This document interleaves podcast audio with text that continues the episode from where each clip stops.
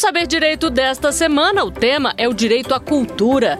Conheça a legislação de incentivo às atividades culturais, os aspectos da economia criativa, a conexão cultura, mercado e Estado, além da lei sobre propriedade intelectual. As aulas são com o professor Caio Chaim.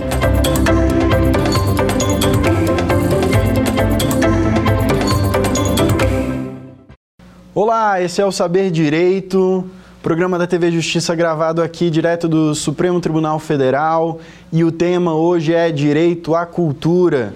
Nós estamos em uma série de aulas que tratam especificamente das relações entre direito e cultura, em uma série de pontos de perspectiva distintos.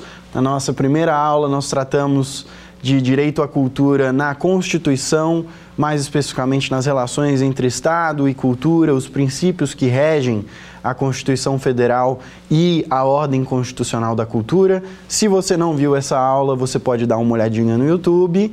E vamos agora à segunda aula dessa série de cinco aulas dedicadas a temas relacionando direito e cultura. E o tema dessa aula é o fomento do Estado à cultura, mais especificamente através das leis de incentivo à cultura, mais especificamente ainda o Programa Nacional de Cultura, o PRONAC, a Lei 8.313-91, também conhecida como Lei Rouanet. Esse é o principal tema da aula de hoje que está só começando. Para a gente começar, vamos ter um panorama geral sobre o fomento à cultura nesses últimos anos. É, de 2011 a 2021, o orçamento federal dedicado à cultura caiu quase 50%, 46,8% para ser mais exato. Em 2011, o então Ministério da Cultura tinha à disposição 3,3 bilhões de reais para investir é, no, na área cultural como um todo, desde o aparelhamento administrativo relacionado à cultura, como outras iniciativas de fomento, e em 2021 esse valor foi de 1,77 bilhão, uma queda de 46,8%. Esses dados da plataforma Siga Brasil, vinculada ao Senado Federal. E um detalhe é que esses foram os valores autorizados a serem utilizados. É, e destinados à cultura, o que não significa que sejam os valores que foram efetivamente executados. Em todos esses anos, o valor de execução, o valor de empenho do governo é, é, federal é, na área de cultura foi todo menor do que aquele valor autorizado dentro da lei orçamentária no ano específico. Isso dá um panorama de qual é a situação cultural atual. Nós, para discutir as leis de incentivo à cultura, é, nós precisamos entender a situação da cultura como um todo. Então, nós já estamos vindo de uma década é, difícil para a cultura em termos de redução na carga de fomento. Temos também os impactos da pandemia de Covid-19, que impactou profundamente as cadeias produtivas de cultura eh, e de entretenimento, elas que são dos últimos setores a é, retornarem de fato e a, enfim, é, poderem é, voltar a uma situação pré-pandêmica de alguma forma, sem contar também o contexto político que não é favorável à construção de políticas públicas culturais e, enfim, ao avanço dessas temáticas nesse momento. Esperamos que em breve seja melhor haja uma melhor condição para discutir todos esses temas. Mas, enfim, esse é o panorama geral do, é, é, do investimento público em cultura, mas isso se relaciona ao investimento de orçamento federal em cultura. Existem diversas outras formas de fomento e muitas delas estão vinculadas ao Programa Nacional de Cultura estabelecido pela Lei 8.313-91 que ficou conhecida historicamente como Lei Rouanet. Hoje nós vamos tratar da Lei de Incentivo à Cultura, a famigerada Lei Rouanet, mas para isso antes nós vamos retroceder um pouco e entender qual é a história e qual é a origem da Lei Rouanet, que talvez nem devesse se chamar Lei Rouanet na linguagem popular. A gente vai entender por quê. A lei de incentivo à cultura e as leis de incentivo em geral, elas são um instrumento ainda muito contemporâneo dentro do Estado brasileiro para essas áreas sociais, especialmente. É uma forma de é, motivar a sociedade, tanto o mercado quanto pessoas físicas a investirem em setores que, em geral, se considera o Estado como o principal fomentador, como é o caso da cultura. Então, a lógica do incentivo fiscal é, se dá a partir do momento em que o Estado renuncia de uma parte do imposto de renda para que pessoas físicas ou pessoas jurídicas dediquem uma parcela desse valor de imposto a áreas específicas de acordo com leis específicas.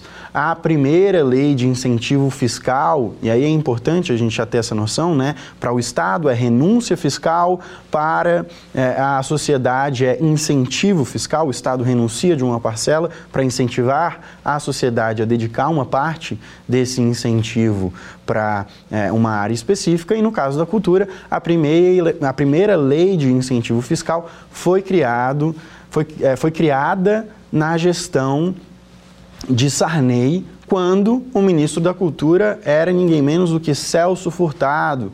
Sim, para o pessoal da economia, do direito econômico, esse nome talvez seja é, é, é familiar mas Celso Furtado é um dos maiores economistas é, brasileiros da história, sem nenhuma dúvida, muito relevante, principalmente na primeira é, metade do século XX é, aqui no Brasil, um grande nome do desenvolvimentismo e que foi né, um, um ministro de João Goulart, que, se não me engano, o primeiro ministro de planejamento é, é, que elaborou um plano, é, é, um tripé econômico para o desenvolvimento brasileiro em 1962, enfim, estava ali é, dentro do governo de João Goulart e acabou retornando para uma, uma dinâmica do Poder Executivo, quando da gestão Sarney, que ele foi convidado a ser ministro da Cultura, um grandíssimo economista que tem também uma obra muito interessante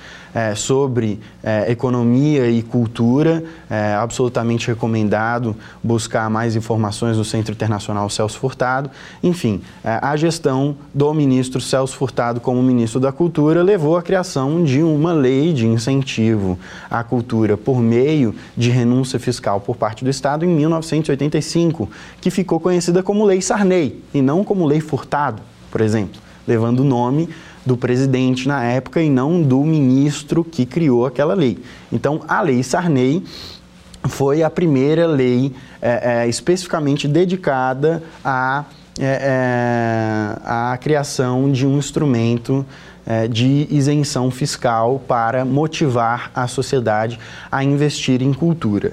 A lei é, que foi criada né, em 1985 é, a Lei 7.505, de 2 de julho de 1986, perdão, não foi 1985, 1986, ela é, é, estabeleceu esses primeiros é, é, mecanismos para a criação de uma lei de incentivo à cultura. Na época, é, essa lei vigiu de 1986 a 1990, quando foi é, quando foi cancelada pelo governo Collor, né, mas nesses anos a Lei Sarney permitiu é, a, o abatimento de imposto de renda com doações, na proporção de 100% para todas as doações, 80% para patrocínios e permitia também é, a isenção, a, a a, a, possibilidade de benefício fiscal em até 50% para investimentos em cultura. Essa lei, ela só vigiu por quatro anos, ficou conhecida como Lei Sarney, muito embora tenha sido derivada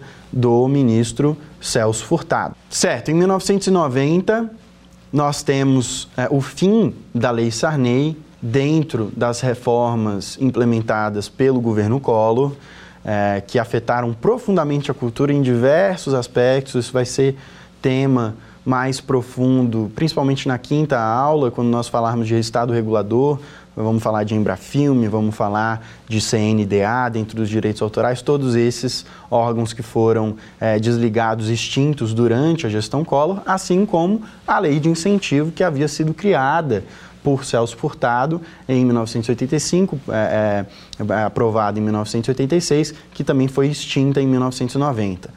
Isso tudo acabou gerando uma crise profunda dentro da cultura nacional no início dessa década. Os próprios setores vinculados à cultura de maneira geral cobraram do poder público um programa, uma política voltada ao apoio do setor que estava em uma crise profunda com a crise inflacionária, com o processo de redemocratização, a reorganização estrutural administrativa do Estado, e com isso a pressão popular levou à reedição da Lei Sarney, que foi reeditada, aprimorada, ela não é uma, uma, uma é, é, uma repetição da lei anterior, mas é uma lei que, inclusive, retoma os princípios da lei anterior. Na apresentação do Programa Nacional de Apoio à Cultura, o PRONAC, a Lei 8.313-91, há uma determinação de reestabelecer os princípios da Lei Sarney, da lei anterior. E a Lei de Incentivo à Cultura, 8.313-91, acabou sendo conhecida pelo nome do então ministro da Cultura na época, Sérgio Paulo Rouanet, um importante diplomata brasileiro, era ministro de Cultura no governo Collor. Ele reeditou a Lei Sarney, é, inovou em alguns aspectos que a gente vai explorar mais a fundo e acabou que a lei ficou conhecida pelo seu próprio nome. É daí que vem o nome Lei Rouanet. Assim como, por exemplo, Lei Maria da Penha, que se refere a nome é, de uma pessoa. Né? No caso da Lei Rouanet, é o próprio ministro que é, era ministro da Cultura na época da edição da norma. Muito embora o ministro anterior, ministro Celso Furtado, não tenha dado nome à lei que ficou conhecida como nome do presidente à época, Lei Sarney. É, então, essa é a origem do nome Lei Rouanet. E bom, hoje em dia falar sobre Lei Rouanet é uma questão um pouco polêmica. Né? É, logo que se fala em Lei Rouanet, as pessoas já é, é, tem alguma, algum tipo de posição, algum tipo de desconfiança ou algum tipo de proteção em relação à lei. É um assunto que é amplamente debatido, muito embora de maneira absolutamente equivocada, como a gente vai ver, mas é um assunto que guarda é, extrema relevância dentro do debate nacional. Né? A gente tem que entender a origem desses é, desses temas que hoje nos circundam para que a gente possa compreender o que de fato aquela lei é e o que ela possibilita. Em geral, as pessoas vinculam a Lei Rouanet, a Lei de Incentivo à Cultura, o PRONAC, a ao incentivo fiscal, justamente essa possibilidade de que pessoas físicas ou jurídicas é, destinem uma parcela do seu imposto de renda a projetos culturais. No caso da Lei Rouanet, especificamente é, em projetos culturais. No entanto, o Programa Nacional de Apoio à Cultura, instituído pela Lei 8.303-91, ele é organizado em torno de um tripé. O FNC, Fundo Nacional da Cultura, o as leis de incentivo, que são os incentivos fiscais, né, que é conhecida como a Lei Rouanet em sentido amplo, e os fundos de investimento cultural e artístico, os FICART. O FNC e o FICART são dois pilares desse tripé que compõe o PRONAC, as leis de incentivo à cultura, que são poucos tratados e poucos conhecidos. Nós vamos começar por eles para aí sim a gente tratar mais especificamente da parte de incentivo fiscal, que é a que realmente importa, que é a que, em geral, a maioria das pessoas se interessa e lida, apesar de que o FNC e de que o FICART são instrumentos super interessantes também. Vamos começar então pelo FNC, o Fundo Nacional de Cultura. O Fundo Nacional de Cultura representa um investimento direto do Estado em cultura. Ele é um fundo composto por uma série de é, é, de parcelas do orçamento, né, que são destinadas desde o orçamento federal até é, é, 3% das loterias federais, é, verbas que são é, que sobram dentro de é, projetos que não foram executados e eventualmente captados, é, devolução de, de verbas é, captadas, o próprio uso do, é, da taxa de investimento do fundo, né? ele é um fundo público, ele é um fundo gerido pela União é, é, e que é reinvestido em títulos públicos. Então ele tem uma característica de um fundo perene, né? de um endowment. Se você nunca ouviu essa palavra endowment, busque se informar sobre essa lógica. É, é se refere a fundos perenes em que o principal sempre fica produzido e o fundo ele é, é reaplicado o fruto da é, da gestão financeira e dos resultados financeiros da própria aplicação daquele fundo. Né? Então, é usado é, é, o fruto financeiro das aplicações como uma forma de investimento, sendo mantido o principal, que dá uma característica de perenidade, uma, uma intenção de que o fundo ele permaneça é, é, perene e constante e infinito em grande medida, sempre crescendo, para que ele possa reinvestir é, esse valor. Os investimentos a título de, é, é, do Fundo Nacional é, de Cultura, o FNC, é, podem ser destinados a fundo perdido ou na forma de empréstimos também, é, e são enfim, é, é, um fundo com uma capacidade bilionária, é, existe uma verba bem grande dentro do Fundo Nacional de Cultura que poderia ser melhor gerida e poderia ser é, é melhor é, compartilhada, né, informações sobre o Fundo Nacional de Cultura, mas que infelizmente ainda é, têm sido pouco utilizados. Né? A autorização para a execução e para a destinação de verbas e recursos dentro do FNC acaba sendo uma decisão do ministro de Estado do Turismo, no caso, que é o, o ministério no qual a cultura está vinculada neste momento. Já passou por cidadania, já passou por. É, enfim, antes era o próprio Ministério da Cultura, né? enquanto a gente está nessa lógica interministerial aí, já já deve ir para algum outro ministério. É, é, o ministro de Estado, no qual a Secretaria Especial de Cultura está inserido, é justamente é, o, o, aquele que toma a decisão sobre a, é, é, enfim, o investimento desse recurso, que é um aspecto um pouco controverso, né? É, o artigo 3 e 4 é, da Lei 8.313 que fala sobre o FNC e fala sobre essa decisão em específico, que acaba concentrando a decisão de uso de um recurso público, de um fundo público, é, nas mãos de um ministro, né? o que é, é uma, aparenta ser um risco para a tomada de decisão e para um processo, na verdade, com um compliance corporativo, enfim, com um processo de seleção e um processo de é, controle sobre influências